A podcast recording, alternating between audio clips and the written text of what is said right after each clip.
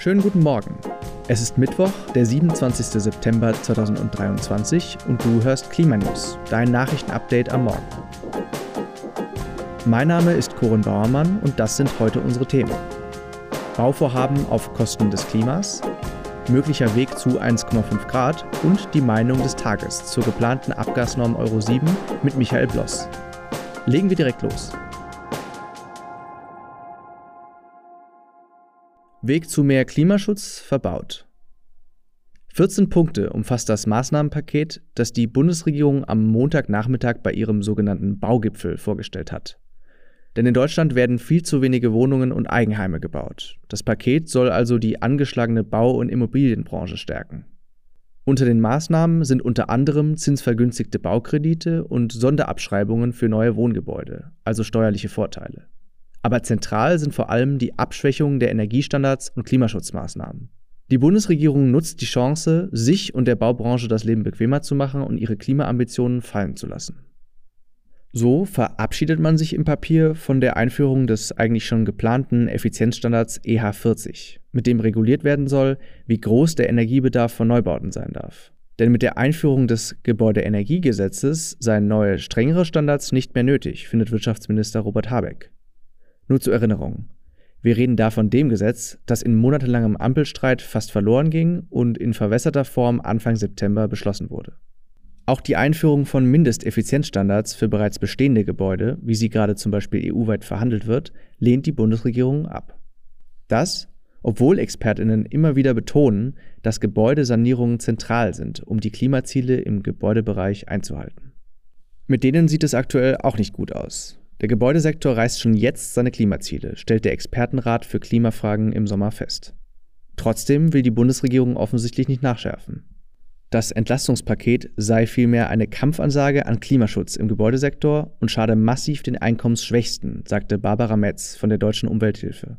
Und, Zitat, anstatt langfristig die Bezahlbarkeit von Wohnraum anzugehen, ist das Maßnahmenpaket vor allem auf die Profitsicherung der Immobilienwirtschaft ausgerichtet, so Metz. Auch wenn sich die Baubranche über die Maßnahmen freuen wird, verschläft es die Bundesregierung hier wieder mal, soziale und Klimagerechtigkeit zusammenzudenken und verbaut sich selbst den Weg hin zu mehr Klimaschutz.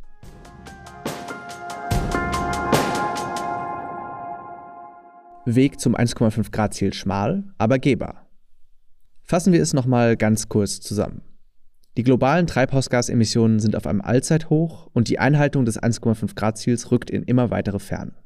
Aber, und das ist die gute Nachricht, sie bleibt möglich, wenn jetzt sehr schnell sehr viel passiert. Grund für diese Prognose ist das starke Wachstum erneuerbarer Energien.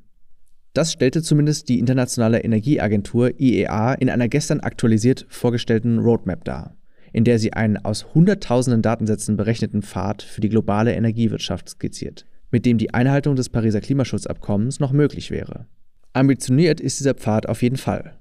Bis Ende des Jahrzehnts müssten die Emissionen im Vergleich zum letzten Jahr noch um mindestens 35 Prozent reduziert werden. Um dieses Ziel zu erreichen, müssten etwa der Ausbau erneuerbarer Energien weltweit verdreifacht, die jährliche Energieeffizienzsteigerungsrate verdoppelt und die Methanemissionen um drei Viertel reduziert werden. Außerdem wären neue Investitionen in fossile Infrastrukturen ab sofort völlig ausgeschlossen.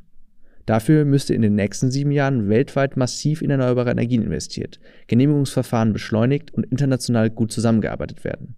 Fast alle Länder müssten ihre Klimaziele nachschärfen. Fatih Birol, der Chef der Internationalen Energieagentur, resümiert und bleibt hoffnungsvoll. Zitat: Um das 1,5 Grad Ziel am Leben zu erhalten, muss die Welt schnell zusammenkommen.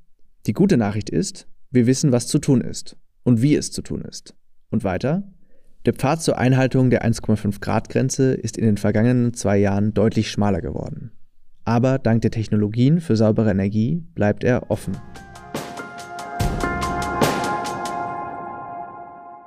EU knickt vor Autokonzernen ein. Über das Verbrenner aus im Jahr 2035 haben wir hier schon mehrfach berichtet. Die EU hat dieses Jahr bereits beschlossen, dass ab dem 1. Januar 2035 keine neuen Fahrzeuge mit Verbrennungsmotoren mehr neu zugelassen werden dürfen. Es sei denn, sie verwenden synthetische fossile Kraftstoffe. Diese auch als E-Fuels bezeichneten Kraftstoffe hatte die FDP entgegen großer Kritik in den Kompromiss reinverhandelt. Das kam vielen vor wie ein Einknicken vor den Autokonzernen und es wiederholt sich jetzt wieder. Es geht um die sogenannte Abgasnorm Euro 7, die die bisher gültigen Abgasnormen ersetzen soll. Solche Abgasnormen regeln, wie viele Schadstoffe bestimmte Gruppen von Personenkraftwagen, Lastkraftwagen, Bussen und Anhängefahrzeugen maximal ausstoßen dürfen. Statt aber die Grenzwerte weiter zu verschärfen und die Autosteller zu mehr Umweltfreundlichkeit zu verpflichten, hat der Ministerrat die Grenzwerte in etwa auf demselben Niveau belassen wie bei den alten Normen. Einige Länder, darunter Frankreich und Italien, setzten sich erfolgreich dafür ein, dass die Autohersteller in den letzten zwölf Jahren vor dem Verbot von Verbrennungsmotoren im Jahr 2035 kaum strengere Vorgaben erhalten. Jetzt ist erstmal das Europäische Parlament an der Reihe, seine Position zur Abgasnorm zu finden.